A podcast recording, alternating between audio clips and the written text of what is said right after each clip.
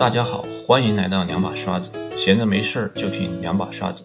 我是节目的制作人涂道，我希望把过去十几年跨国管理咨询公司、互联网大厂、商业实践、职场感悟与嘉宾进行碰撞，祝您找到拥有两把刷子的钥匙。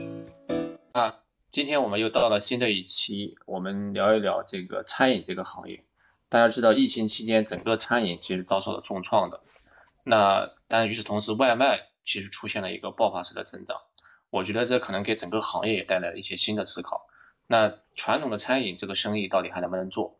那如果是新的，呃，如果是个人的话，想入局新的这个餐饮行业，那我们到底抓住一个什么样的新的趋势？那所以说，今天我们请到了餐饮业的大佬，也是一个连续创业者，也是前盒马的产品专家林正生林总。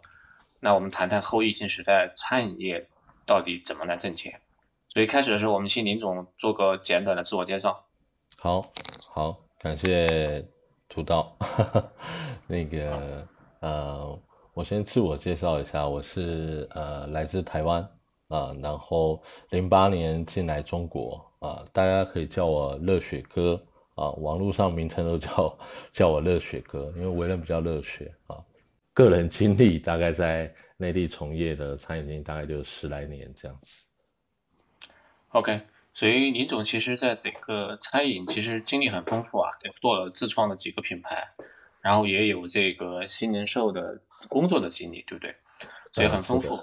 其实我有一个感觉，就是现在觉得这个这个餐饮啊，就传统餐饮越越来越不好做，包括我们的小区周边，那基本上每隔一到两年。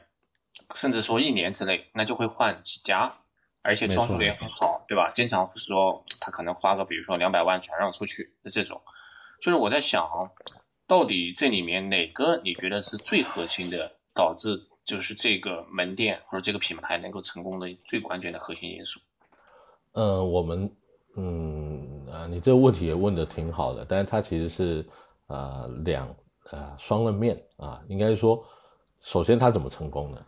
啊，再是它为什么会失败，对吧？也也可以反过来说，他为什么会失败或为什么会成功？失败的的关键点都是一样的，就我刚刚说的，你从踏入的那一刻起，你这些环节都没有做好准备，啊，包含你的呃团队组建，你的商圈试掉了吗？然后你的价位带，你的竞争对手多少，你的等等等等等好多的细项。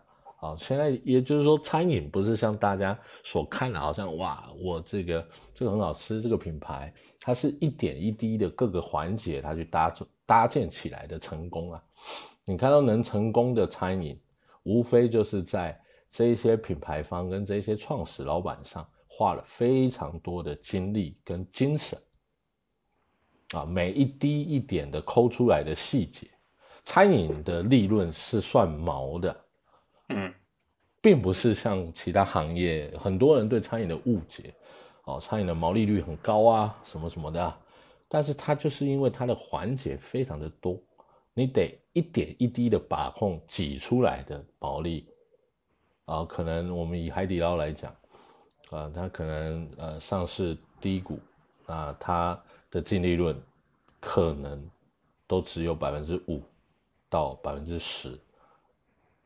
那你也可想而知，你一般人来讲，啊，甚至不是个大品牌来讲，你都连百分之五跟十，你可能都不知道怎么做了，啊，也不知道怎么怎么构成。那你说你只是有钱，然后去投一个餐饮，去怎么怎么地，那这些问题你肯定造成失败啊。大部分我我目前遇到的学员，或者是我目前呃认识的朋友，呃，包含新人啊，就是跨界进来。大概都会超过百分之五十的失败，也就是像我们今天所讨论这些话题。OK，一般如果开一家这种线下的餐饮门店，我大概有个三百平左右，一般投资会在多少？而且多久？一般多久？几年会收回这个投资的？按你的经验来看，呃，应该是说，应该是说，呃，我们不能以平米，因为平米有非常多的的算法。在业界啊，就是有有有人说一比三比五啊等等的这种比例啊，或者是怎么样，其实这些这在我自己的个人经验跟认知当中，它是不能这样按照这样子去算平效的，它应该是要按照你要做的投递标物，就是我要做什么餐饮，嗯。啊，我我来选择怎么样的大小，啊，这样才是对的，因为我选择什么样的餐饮，就关键是我要做怎么样的人均价位带。对，而不是说我我我觉得我有个地方，或者是别人有个地方觉得不错，他来做这个事情。那往往大大餐饮来讲，都是大概是在三到五年的投资回报，三到五年的投资回报，这么久？哎，是的，是的，这是正常的。我说的一般算正常的来讲啊，大家可能会有一个误误知，就觉得。包含这个做一些连锁加盟的品牌，包含国内有很多很多都是这样啊，我投资一年、投资三年、投资两年等等，投资回报，那个是非常成功的例子，不是你，不是我们 啊，不是你跟我们，对吧？我最快最快的投资回报比例是在啊所谓的饮品上面，这个等一下我们可以后后讲，因为这跟品类有大有有相关。啊，一般大餐饮来讲，大餐饮它最重的就是我们刚刚说的那三个人效、平效，还有物效。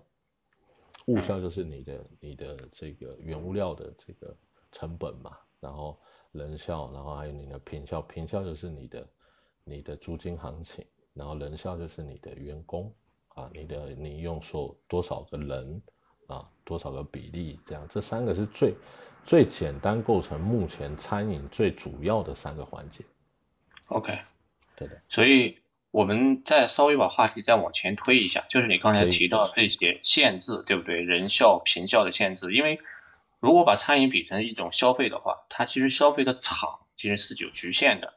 那么我们也发现是说，在疫情之后呢，这些限制确实是越来越明显，对吧？很多人不堂吃了。就你会看作疫情之后到底。整个在消费餐饮领域到底会有哪些一些新的变化，对吧？那基于这种新的变化，可能是说，那又衍生出哪些新的业态或者是模式突破我们刚才讲的那么多的那么多的限制场的局限？嗯，从呃疫情开始之后，呃，整个国内的餐饮发生了一个比较巨大的变化，因为大家都不去不不外出了嘛，所以说会造成了就是所谓的这个。外卖啊，外卖的一个高频，还有所谓的这个餐饮的一个零售化，就没有人到店，那我得想办法把产品变成啊可到家的一种加热方式，或者是一种呃限制限售的一个模式。所以说，从后疫情时代呢，餐饮的零售化是未来的一个标准跟未来一个方向，呃，而且也应该是说也也让。啊，就是餐饮重新迭代了一轮，也就升级嘛。我们无非就是说，呃，原本的餐饮的场景，它提升到了线上的维度，再到家庭的维度。就是说我到家，我已经不到你的店里面了。包含这今年也好啊，去年是比较严重。那去年因为疫情的洗礼过后，啊，就是消费者的认知度已经达到了一个啊，应该说高峰了。就是我已经习惯了点外卖，我已经用习惯了用手机 app，包含线上我去下订单，我去购买我一天能解决我啊这个三餐，甚至宵夜，甚至零食的一个场景的应用。所以这对于餐饮的契机来讲，就是说我我做餐饮，那我必须延伸出新的品类跟新的产品，去迎合现在的消费者。的消费，这个就是一个比较新的机会啊！就一般以前餐饮是不碰这个零售化的的产品，啊，最多只是做到这个啊线上啊外卖化这样的一个场景。但是现在更多的餐饮品牌都在做这个餐饮零售化的布局，这个就是说已经打开了这扇门，那关也关不回去了。对对对对，所以。餐饮零售化，我们待会儿再聊。我觉得餐饮零售化可能它是一个基本上是餐饮门店的一次一次革新和蜕变，对吧？它其实已经不是做一个线下的纯的餐饮门店了。所以在在聊这个深入这个话题之前，我想再问一个问题，就是说，嗯嗯，刚才讲了传统线下门店其实它的平效受限于堂食的这种局限，对不对？所以会有了这个外卖的出现。没错。我不知道你怎么样从这个线上外卖，就我纯上纯线上的外卖这种模式，我不知道未来还有没有机会。包括我像像美团也好像饿了么，我自身觉得说未来。之前是有很多的这种，他不做堂食，他做外卖的这种品牌出来。我不知道现在以及未来，你觉得这方面会有一些什么样的机会？呃，是这样，从这个话题，我觉得你这个话题非常好啊。他有从三个维度去看这个事情，就是说大家也很焦虑我我不做外卖也不行嘛，因为外卖现在已经被垄断了嘛，已经被美团跟饿了么就是垄断，也就是你选谁的问题。那这个已经是常态，我不做外卖。你说我不做外卖行不行吗？行，啊行。我说为什么行呢？首先是因为外卖它已经是一个场景。你你是餐饮业者，你就要首先去考虑的，我的餐饮适不适合做外卖，或是我的餐饮就是要坚持做堂食。啊，这个是一个一个选择的问题，因为不是说每一个餐饮都适合做外卖。我们比如说面面这个品类，我们比如说火锅这个品类，啊，大家都知道有啊，自嗨锅，对吧？零售化很好的一个，然后包含海底捞，包含郭太郎等等啊，这这个做外卖的，包含这个呃呃这个锅圈十外这这个品牌，然后。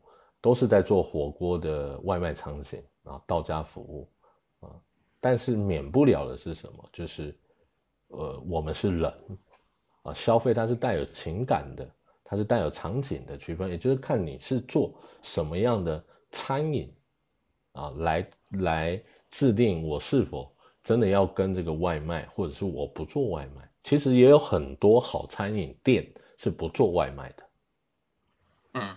啊，不不，他也不是说我完全不做啊，他但是他的东西就是说我可能完全，比如说我我这个这个呃堂食的部分啊，我都是纯做堂食，我完全这些堂食的部分我不不做外卖，这是他的坚持。为什么？因为他的食材、他的烹饪方式，他就是不适合外卖，我不能为了外卖而外卖啊。以上海来讲。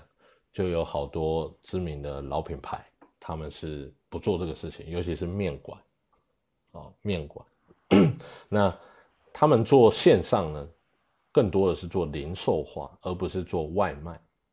就是我撇开了外卖平台这个这个呃渠道跟入口，那我不去争，OK，对，我不去争，啊，这也是能能生存，不是说不能做。那你说完全做外卖，你刚刚有讲到嘛，就是。完全做外卖的档口小店，你说这样是否能生存？可以，但是呢，你不能自己做。以目前中国的外卖环境来讲，什么叫不能自己做？你不能自己纯开店自己做，你得选择更多的呃共享厨房这样子的类型，把你的建制成本降低，进入的门槛降低。啊，你才能做到你的毛利率结构。我我举个例子啊，比如说像上海叫做熊猫新厨、极客联盟，啊，北京就是黄小厨，像这样子的共享厨房，他们是有提供呃标准化然后统一化的一些档口，啊，让你去做这些线上线下的堂食跟外卖，啊，等于你也是租店面了。啊，但是你是完全纯粹，就是可能这个比例可以占到百分之五十以上的线上外卖。OK，其实是租的这个后台，租的这个中央厨房的一部分，对不对？呃，不是，不是，不是，它的性质是这样，就是说共享厨房的性质是，我好像大时代一样，我把一个呃不错流量的一个一个场地拿下了，然后呢，我去划分到十到十五个档口。然后大概是一个标准化的一个厨房，有个柜台，后面有操作间，然后有储存的空间，然后人员也可以共享或者是你自己提供。但是呢，每个档口都是一个品牌，然后呢也有共公共的用餐区域啊。但是呢，他们的外卖是已经嫁接好了，就是说这种平台已经跟外卖平台是嫁接好了，所以说相对的，对于初创的人来讲，他适合去这些地方，他不适合自己在外面租个地，然后从头到尾重新来，因为别人已经做过的事情嘛，别人已经把建设成本降低了嘛，好像这个这个比这个例子有点像说，我到底是要自创品牌，还是去加盟一个品牌的逻辑，变成在外卖这种区域档也是一样。的。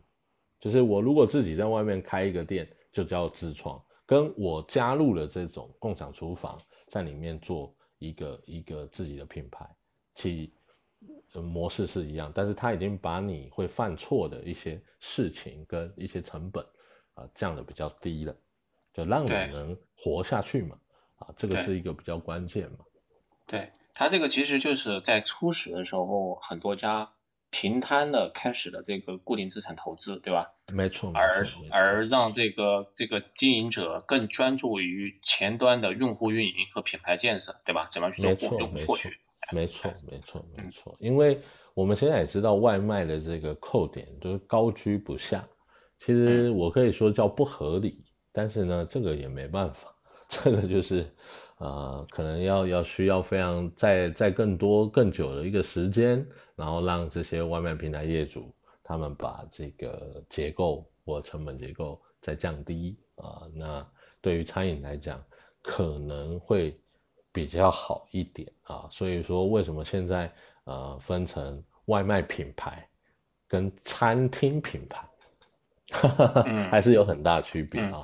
你大众点评打开，可能很多的餐厅品牌，它是只有大众点评，它是没有外卖的啊。就算它有外卖，它卖的东西就像我刚刚说的，它只是局部零售化的产品，它不愿意做这个外卖堂食的这个模式，因为跟它本身的餐饮的品类有很大的区别，它不愿意再去做这个新的品类或去迎合外卖，因为它根本不赚钱。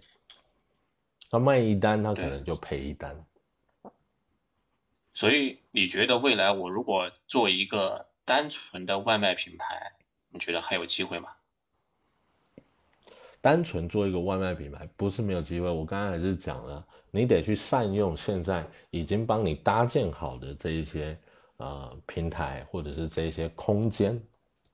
嗯，不是没有机会，是我嗯，就是好像创业的逻辑一样，你你。别人犯了错，你不可能再去犯同样的错了嘛？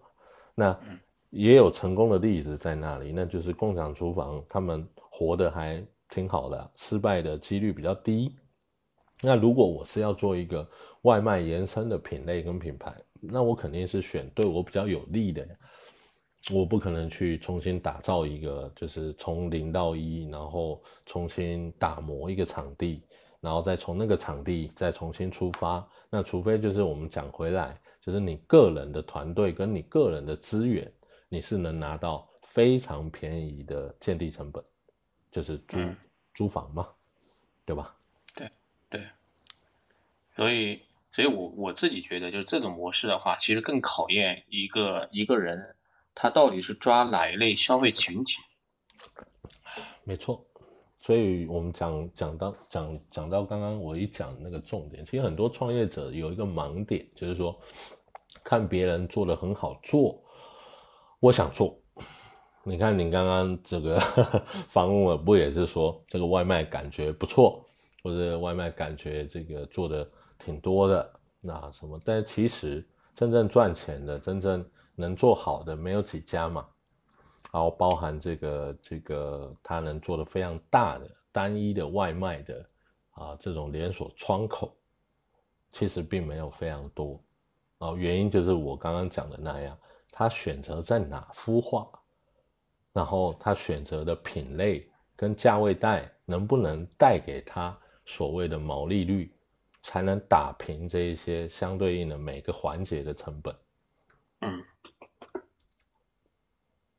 OK，好，那我们再回到刚才你讲的那个餐饮零售化，我们这个这个话题，我觉得确实是一个很很大的未来的一个趋势。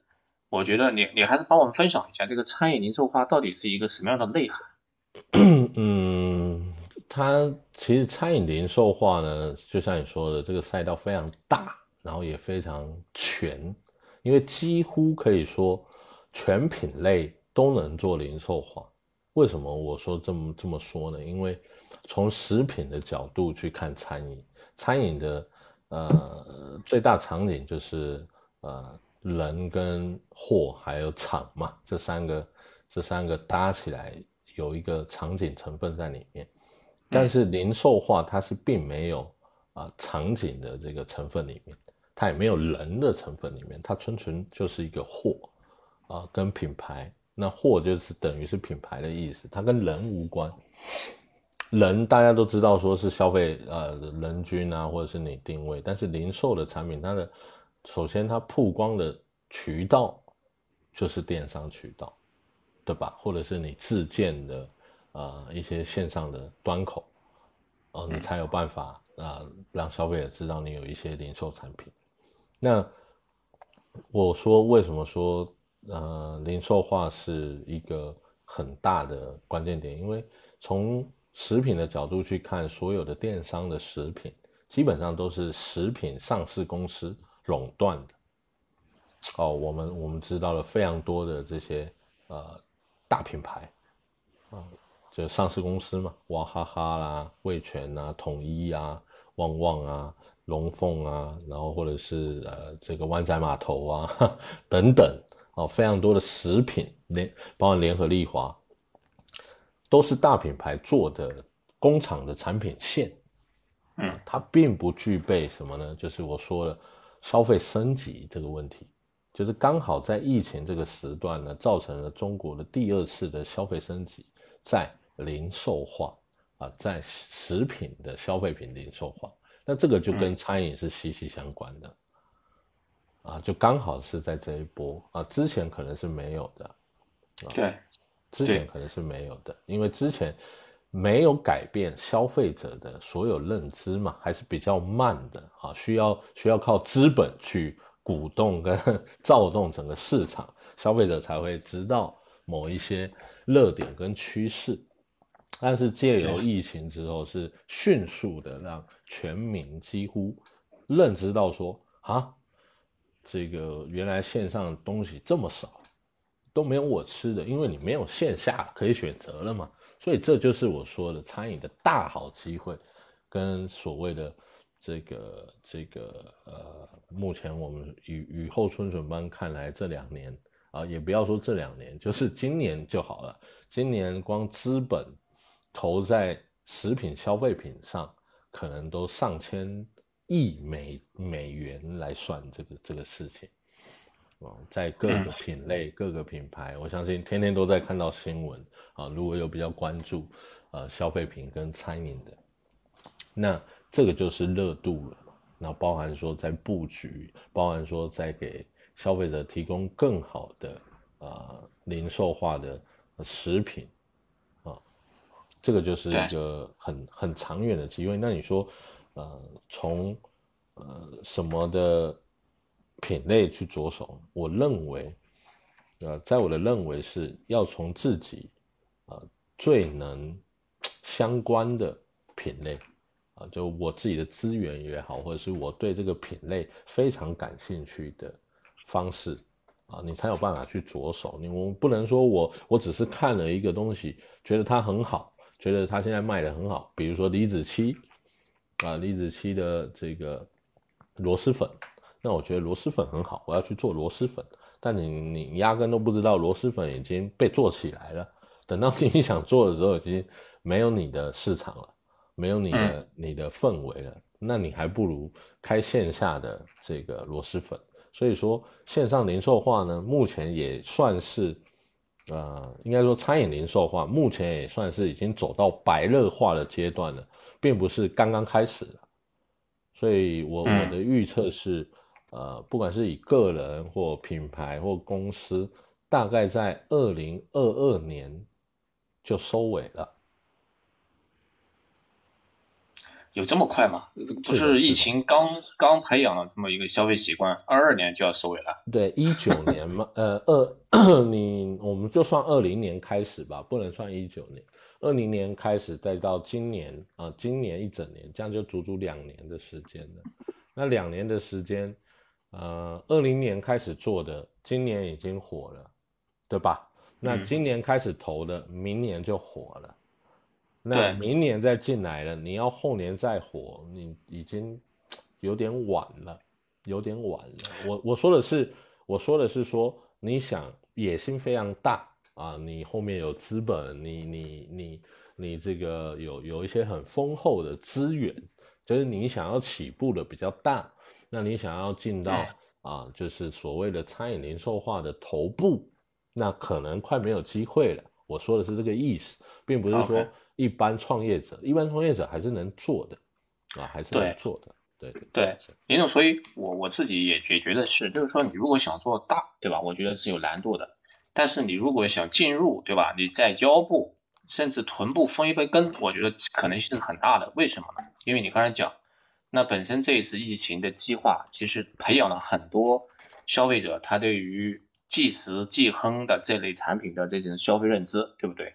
再加上刚才我们也谈，其实中国的消费者他有区域的特征，会有这种菜系的这种特征在，所以说未来考验人的是说我怎么样去抓一个既定的消费群体，对吧？有一个相应的什么样的新品和研发出来，去满足一些既定的这个群体，做一个小而美的品牌，我觉得还是还是可能性很大的。再加上餐饮的这个东西，坦白讲，你吃三天，你你一定会觉得腻的。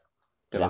那你这其实给了很多的这种创业的空间在里面去，消费者一定一定是说，我要我要找新的东西去吃一吃，尝一尝，对不对？对，对，所以所以从这个角度理解，所以我我们再稍微这个总结一下，就是说，如果是说我们要要真的是往这里进进入，对吧？然后想要去成功，你觉得？这个产业链跟我们讲传统餐饮的这个产这个产业链的这些环节肯定会不一样嘛？那这里面核心的能力到底是哪些，对吧？比如说是不是爆品更重要了？那对于消费者的理认识和理解是不是更重要了？等等类似的，你觉得有哪些核心的能力在这里？我我觉得目前餐饮零售化的一个核心就是说啊，大家想要做餐饮零售化的一个。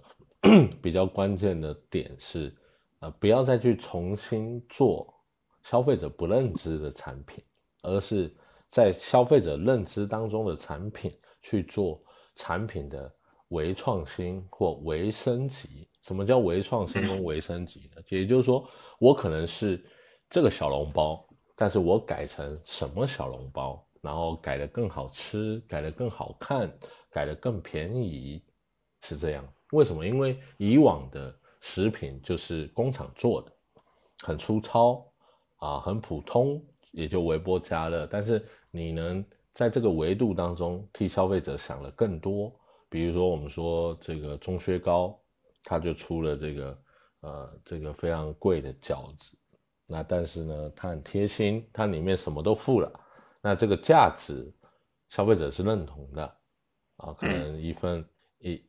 一百多块钱，但是呢，对于我消费者来讲，我想要吃一个好的饺子，啊，我就不想要再跑去某某水饺店、某某饺子店，我就想要在家吃这个好的饺子。但是怎么让他下单，这就是品牌的或者是个人他提升维度的关键点。我做的跟堂食的模式是一样的，我做的跟堂食的蘸料等等等等，我都付给你的。那那这个场景就是成功的。带路了，我就不需要，呃，应该说，我就不需要，我再多次的去到像你说的，就是我这周要吃什么，我我我我可能吃水饺吃一次，我吃面吃饭吃各种料理，但是呢，线上又可以让我多选择了一点啊，所以我愿意去下这个订单跟消费，那原因就是你这个业者可能这个品牌做了很多巧思。是我消费者想要的，你帮我想到了没筷子，从这个免洗筷，你变成了好一点的木筷。呃，你你帮我想到了没有蘸料，有很多家庭他是没有去买这些蘸料的，没有这些小碟子，你都帮我想到了。那这个性价比，我肯定在价位上我可以拉上去，然后又不会太高，但是我能接受。在很多的现在目前来讲，在很多的品类当中，我们都能看到很多机会，很多机会。嗯，刚才你讲的其实就是在。这个品类上面找一个消费者熟知的产品，然后做一些微的这种创新或者是改造，对吧？一定要记得叫微创新。对的，叫微创新跟微升级，因为你并不是什么非常巨大的头部跟资本家，或者是机构或者是资金，你没有办法去做一些非常呃创新到头部的。就是我在引领下一个，比如说喜茶，他创了什么茶？那现在大家就得跟着什么茶，他已经是在头部了。你千万不要有头部思维，你因为 创业者有个盲点就是，我老想着变头部，但我我根本就没想到消费者到底要什么，对吧？我就就这一个很简单的点，我们从很多品牌去去看这个事情，比如说拉面说，拉面说就是很成功的在传统的线下零售把拉面做了一个变革啊。在家我可以吃一碗便便宜宜好吃的拉面，对吧？那我再讲一句难听一点，比较直接啊，不就是好吃一点的泡面吗？嗯，但是他做了微创新呢，他做了微升级啊，然后占据了品类嘛，拉面大家都知道，对，做一个做一个模仿的创新者，对吧？就 OK，要说模仿也行，对吧？你要说。山寨也都可以，但是关键是你自己下了多少微创新的心，跟微创新的心意，然后去做这些事情。对，OK。第二个，其实我也想跟你聊一聊，就是说，因为这种新的餐饮零售化，其实很考验这种创业者这种对于数字化新媒体的这种运营能力，对不对？我怎么样形成热点？怎么样在在这种抖音等等之类？平台上面做做宣传造势，对吧？做拉动这一块你怎么看？呃，我是认为这个还是关键在于，呃，创业者自己本身的呃迭代资源。也就是说，他如果一开始他有一些资源跟有一些朋友是在这个方面的，那你可以先考虑啊，它是分阶段性的。但是你什么都没有的，我认为。你不要去想这个呃营销传播或抖音或小红书这一些媒介，因为跟你一点关系都没有，你很难。就像我回到最最早期我在讲的这个，你到底是要呃自创从零到一，还是要选一个对我自己最有利跟最能让我的毛利率跟成本能成功的事情？啊，我我我们也知道抖音也好，或者是呃小红书，或者是甚至私域这个东西啊，但是这跟你有什么毛关系？不好意思啊，就是说你本身不是做这个行业的，你本身不是学习这个事情。你说光靠我自己自身学，在现今二零二一年，你可以学成功没错，但是你运用到你自己的时候，这个这个效率。还有这个成功率，它是很不稳定的，对，极不稳定的。那我为什么不反向思考？我去找一个会做短视频的，我去找一个呃懂短视频的人来合伙一起推动这件事情。这才是我刚刚一直围绕在讲，不管你做任何创业，你的首先的创业团队跟你的资源是最重要的。如果你是完完整整的什么都没有，那很简单。还是回到那两两个字，就是选你最擅长的、跟最有兴趣的啊，下去做深耕跟花心思去学，因为你有兴趣，跟你有能力。但是你你如果去挑一个完全都跟你不搭嘎的东西，那你要花的时间还有花的这个周期，可能那个风口就过了。嗯，其实。跟你聊到现在，我我我其实通过你的这个思考这么多年的总结，我我我非常的明显感受到两点。第一个就是特别强调我在创业过程中间的这种成本控制和风险控制，对吧？那第二个特别强调在整个创业过程中间怎么样去整合合适的团队，对吧？我缺了我就补了，并并不是说所有事情我都要自己来自己干，对吧？没错没错没错没错，特别明显。嗯。OK，我们再再往继续这个餐饮零售化去聊吧。就是我们会发现，那餐饮零售化未来。它基本有三个细分的品类嘛，一个是即食、即热和这个即烹饪。就是你觉得就是这三个细分领域，你觉得未来哪个哪个赛道会稍微会会走的会更更远？呃，我我认为呢，如果你让我讲回来呢，还是在呃零售化的食品来讲，零售化的食品来讲，那零售化食品就是三 R 食品。也就是它可以即时、呃即加热跟即烹饪啊。那三 R 食品目前，呃，应该说做的比较好的，可能叫呃真味小梅园吧，这个品牌啊，就是在在这两年啊比较火。它做预制菜菜品的品牌啊，在天猫、淘宝上，它并没有任何一家实体店。那我们再说另外一个品牌叫锅圈实惠。我相信你有听过吧？就是做火锅的供应链啊平台，然后包含到其他菜品，它都它都有做有做覆盖。那这些都是预制菜的的，应该说就是三 R 食品啊，其实极乐的的头部品牌，但是也就只有啊几家啊几家。那这个。是我比较看好跟看重的整个大体赛道。那为什么呢？要从中国现在的消费的整个结构，还有包含现在的消费主力是八零后，嗯，啊，到九零后这一段，因为年纪嘛，啊，你们我们不能说六零后或七零后不消费了，是他们的频率不在主轴上了，可以这么说。嗯，现在的主轴上是八零跟九零，那你再过十年就变成九零跟十零。呃，跟零零历世代，所以作为餐饮业者，或者说作为呃创始人的角度，你去看这个事情，那你得布局。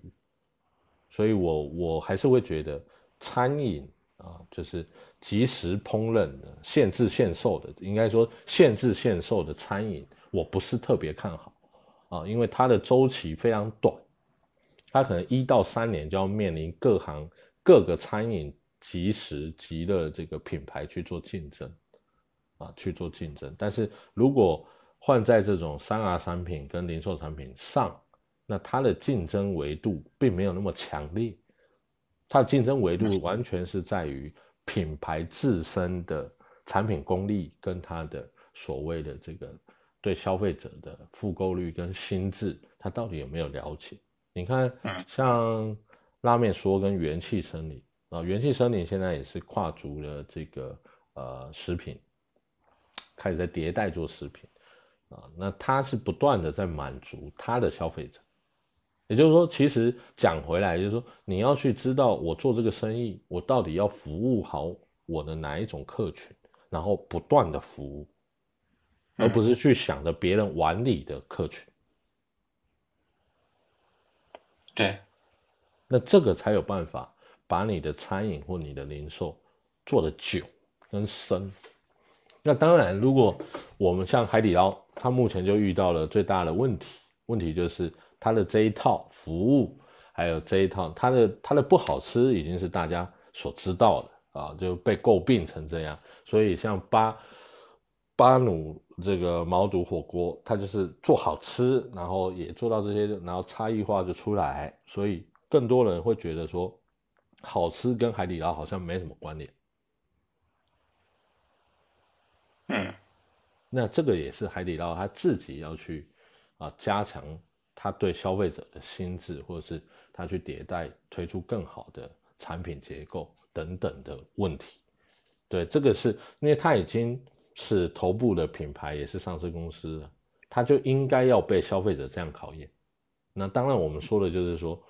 那你已经做到了成熟的时候，那还没有成熟的时候呢，就是要围绕着你的产品跟你的啊这些客户，你到底满满足了他们什么？能不能常常满足？就讲回来嘛，讲回来，我们我们在啊阿里上说了这个东西，就是说，呃，消费者的心智，你到底你有没有办法完完整整的去了解你这些喜欢你的呃用户跟喜欢你的客户，他们的需求是什么？嗯，这是基本功啊，基本功，基本功。对。所以你刚才也谈了，就是对于消费者的这种满足嘛，持续的满足，对吧？那其实更关键的就是产品嘛。刚才你也讲说，我产品要做这种微微创新，对不对？那我想了解一下，就是业内啊，对这种产品的研发，它会有什么样的这种方式，或者是一些像刚才讲，甚至像这种共享的这种这这种模式在在进行嘛？还是说我这个需要找一堆厨师去整天在研究，对吧？有有有，现在其实，呃，中国市场其实我觉得啊，对对，创业者也是个非常好的的，呃，应该说地方，但是也同时也对于，呃，现在的就是想要创业的人也是啊极大的考验。为什么？因为工厂非常的多啊，然后也很成熟了。啊，我相信这跟十年前、二十年前绝对不一样。现在你要找个工厂，说我要做点什么什么，呃，都找得到，对吧？不管是在网络上，或者是透过朋友询问什么，都能找到。无非就是说你做的产品的啊技术问题呀，或者是数量问题呀，对吧？但你不能说找不到啊，没法做呀，是不是？这就不，这这已经就是说，嗯。不一定是要完全去考虑我有厨师或一定要厨师下厨的一个一个条件的，嗯啊，就是怎么谈的条件的问题。那再来就是说，呃，对于现在的创业者，工厂端的食物其实它已经被市场养育的，一直迭代，一直迭代，包含品牌一直迭代，一直迭代，其实。做出来的产品也已经不输现场烹饪的一个水准，因为已经迭代了十几二十年。那你说研发来讲，现在有很多工厂，它本身都有具备研发，本身都能做开发的产品。反而是对，反而是说在厨师，我说为什么对创业者跟厨师的个人，他得学习更多，他得学习更多知识跟尝试。还有，呃，这些对消费者的这些理解，他才能做出更好的微创新的产品，跟能理解消费者现在到底需求是什么。对，OK，所以我们最后，我我想再谈一谈你，你刚才讲你最近在做什么创业，是做跟健康相关的，是吧？啊，对对对对对对，就是我我自己是比较看好。呃，整个大健康赛道啊，那你说大健康赛道跟我做这么多餐饮有什么关联，对吧？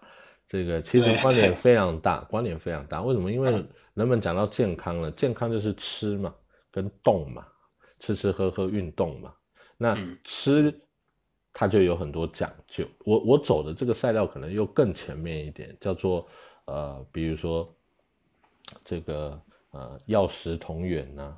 或者是这个这个代餐啊、代食啊等等这些部分，就是我们怎么用健康的啊原物料。我所谓叫健康原物料，就是很多植物类的东西，很多它是没有任何的呃呃高油高脂的一些提炼物，怎么去跟食物去做一个结合？啊，我目前是在这一个健康食品。这个方向，那当然它也是零售方向，健康食品，健康食品是一个大赛道，应该说健康两个字是个大赛道，食品呢也是个大赛道，再来零售呢又是个大赛道，所以加总在一块，它是个全新的赛道。就目前来讲，有在投入的品牌啊不多啊，大部分可能都是听到我文章的消息啊。能做这个事情的呢，也就只有工厂、上市公司等等啊，或者是说医医疗科技等等去做这个事情，或甚甚至是欧美哦，欧美的一些机构。那国内目前都是刚刚开始。我们说最最常听见就是代餐嘛，嗯，代餐或代糖这些产品，但这些产品现在已经逐渐呢开始应用到我们能认知的啊消费场景当中啊，比如说元气森林啊，把这个零卡零脂零糖这个概念炒得非常好，对吧？它已经生根了，这个你的每一个便利店跟你买的任何一个气泡饮，啊，所以其他的上市公司不得不这么做。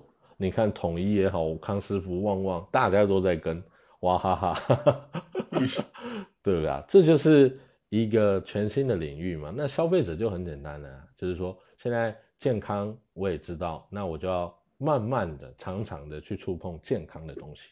所以说这就又是个机会，对，所以这我想多问一句啊，就是我我那肯定你有优势嘛，对不对？这其实刚才是是健康的食品，对不对？其实就这么一个概念，没错。然后当然你是懂食品的，但是对于健康两个字，刚才你讲的怎么样去从植物里面提出这种这种元素，对不对？那这个东西。你你怎么会懂呢？你也是有有有团队一起对吧？啊，那当然，那当然，这是肯定的。不，我我一个人怎么可能这么 这么厉害？只是说我们对于食品的应用，跟以前我们在做这些高油高脂对吧、高热量的这些产品啊，你比如说做沙拉，沙拉我们也知道它热量低，但是你加了酱之后，它热量就高了呀。那你怎么知道这些热量区分跟食材的这些区别？那肯定是仰赖这些专门做食品开发跟食品研究的技术员呐，跟工厂嘛，来进行做一些沟通跟技术的传播跟指导。你不可能，你怎么知道这植植物萃取是百分之几是多少，对吧？百分之几又是含量多少？这个当然不是这个专长，但是我们的专长是怎么把它应用到。我们日常生活当中，那做这一步就对了，这就我符合我刚刚讲的，你做微创新，就是我们讲刚刚的所有这些点，我可以做零卡零脂的奶茶呀，或者是这个这个果汁啊，然后开实体店啊，或做线上销售都可以啊，现在都有了，但是还没有非常多的人去做这个事情嘛，因为这个这个的资源。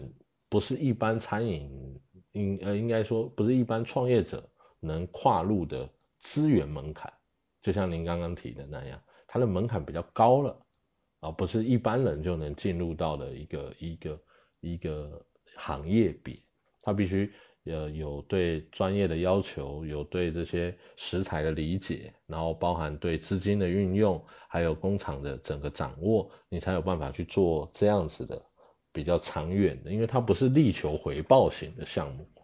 对对啊，它是一个我做出来一个产品，我开始迭代给消费市场，开始让消费者有这些感受、这些认知，它还并不是常见的东西。那等到你想等到常见的时候，那我们在做就是这一块，我们就坐在前面嘛，然后陪着消费者一起健康嘛。